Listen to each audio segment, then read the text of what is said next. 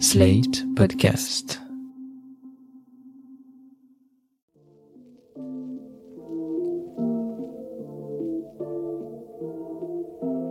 Salut et bienvenue dans New Deal, le podcast Slate Ifri TTSO qui décortique l'actualité américaine en compagnie de Laurence Nardon, responsable du programme USA à l'Ifri. Bonjour Laurence. Bonjour Romain.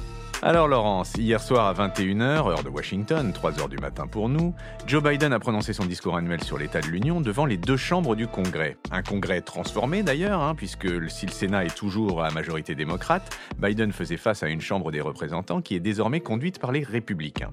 Laurence, vous allez nous dire ce qu'il faut retenir de cette édition. On sait que les choses vont plutôt bien pour les US, puisque l'inflation est retombée à 6,5% fin 2022 avec des anticipations à 3% seulement pour 2023. Je vous rappelle qu'on en était à plus de 9% sur l'année en juin dernier, donc on est sur une décrue vraiment très importante de cette inflation. Et dans ce contexte, je vous propose que nous nous intéressions à ce que sont les grands axes de la politique du président, pour les deux ans à venir bien sûr, et aussi ces grands axes programmatiques pour 2024. Trump se représente alors qu'il n'est pas en très bonne position. Est-ce que Biden va en faire autant? Oui, Romain, les, discours sur l'état de l'Union sont généralement très longs. Biden, hier, a fait 73 minutes. Très long et un petit peu ennuyeux parce que c'est quand même généralement une liste de courses interminable.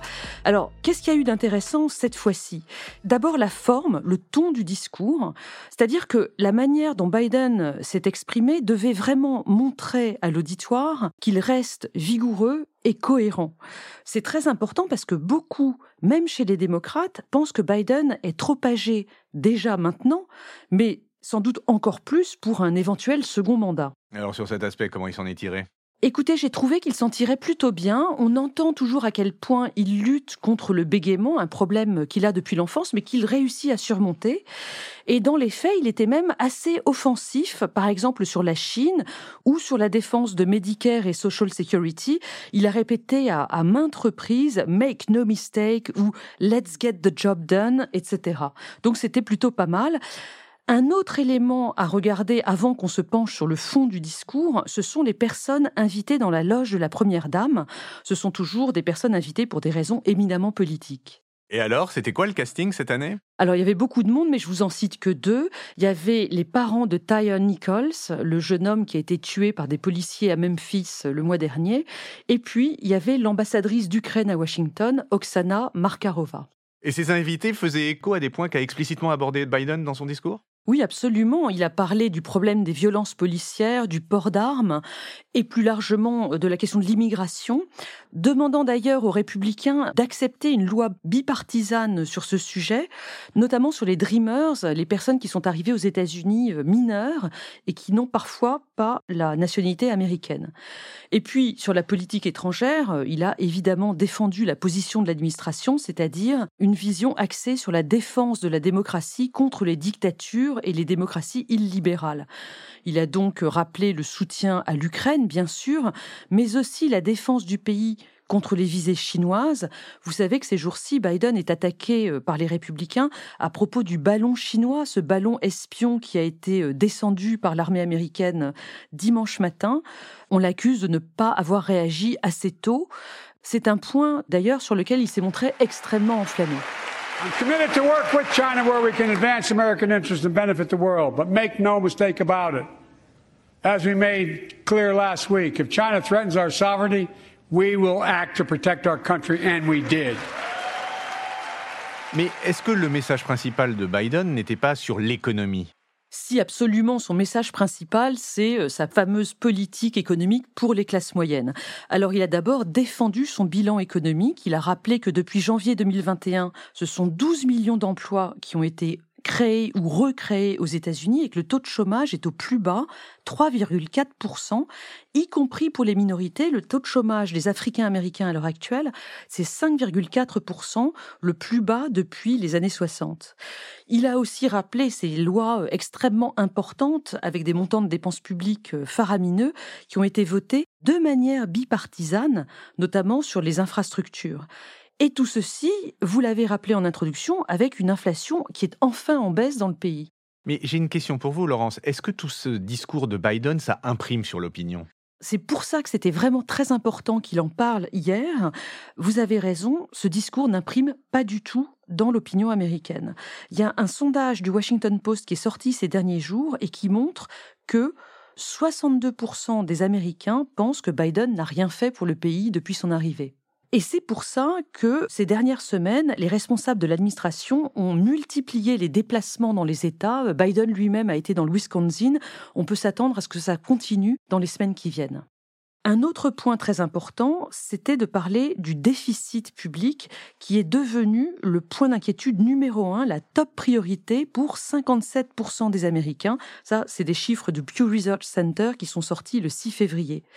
Sur ce point, Biden a pu expliquer à son auditoire que le déficit public du pays avait en réalité baissé de 1700 milliards de dollars depuis son arrivée à la Maison-Blanche, janvier 2021, alors qu'il avait augmenté euh, de manière exponentielle sous Trump. Bon, je vous accorderai que sur ce point-là, c'est un petit peu malhonnête de sa part parce que ce sont des évolutions qui sont en grande partie liées au plan de relance euh, en temps de Covid. Alors tout ça, c'est pour la défense du bilan, mais est-ce qu'il a esquissé des pistes pour les deux ans à venir? Oui, Biden a répété pas moins de douze fois qu'il fallait maintenant finir le boulot, finish the job, et il a demandé aux républicains de continuer à soutenir cet effort de manière bipartisane.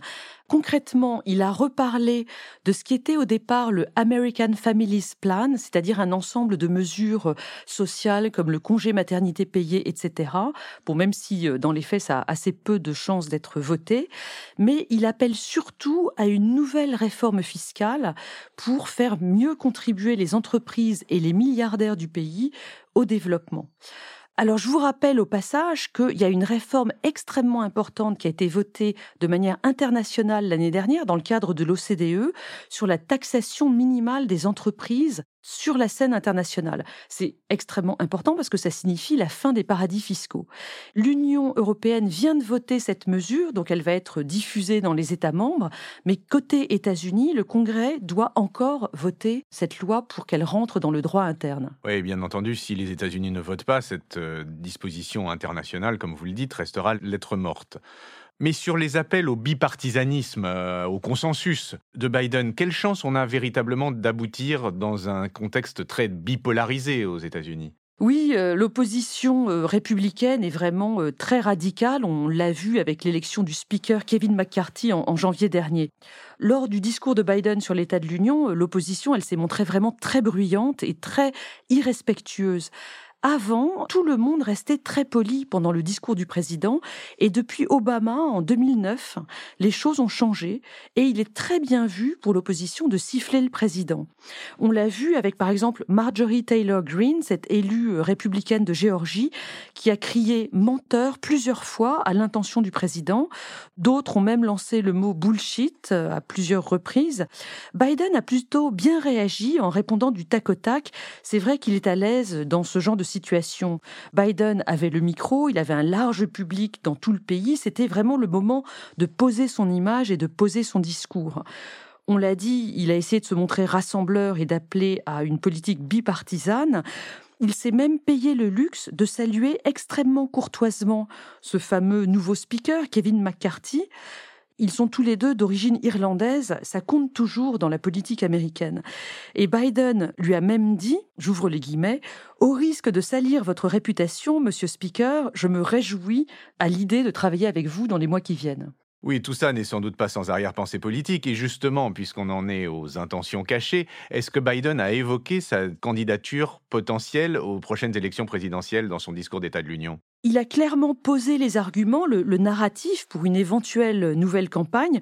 En gros, ce narratif, c'est la résurrection économique de Middle America. Mais malgré cela, il n'a pas fait d'annonce explicite. D'après tous les journaux américains, cette annonce, elle est prévue pour le printemps. Pourquoi est-ce que tout le monde parie sur une euh, candidature nouvelle de Biden? Elle semble probable parce que le moment politique a changé. Après les élections de novembre dernier, pendant quelques semaines, le gouverneur républicain de Floride, Ron DeSantis, semblait assez bien parti pour défier Trump dans des primaires républicaines pour les élections présidentielles. Les sondages le mettaient en avant lorsqu'ils étaient opposés juste l'un à l'autre. Mais depuis, justement, Ron DeSantis a à nouveau perdu du terrain et Trump a repris l'ascendant. Et c'est une évolution que les démocrates regardent avec beaucoup d'intérêt, parce que si Trump est investi par le Parti républicain pour la présidentielle, alors Biden peut ou même doit se représenter parce qu'il n'y aura pas vraiment de différence d'âge entre les deux candidats. Et en plus, Biden a déjà battu Trump en 2020. En revanche, si Trump n'est pas investi mais qu'on a DeSantis, donc c'est ce qu'on pensait euh, au mois de décembre dernier, alors la candidature de Biden est beaucoup plus difficile à envisager parce que la différence d'âge sera vraiment énorme. Alors sur le scénario qui tient la corde, Biden-Trump, c'est quoi les rapports de popularité en ce moment? Biden est un petit peu devant Trump. Le taux d'approbation de l'actuel président est à 43% positif. Pour Trump, on est simplement à 39%.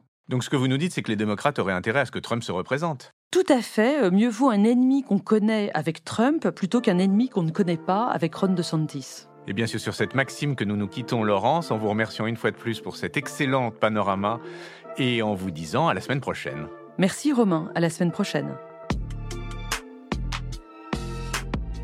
New Deal chaque semaine sur Slate, TTSO, Lifree et sur vos plateformes de podcast préférées.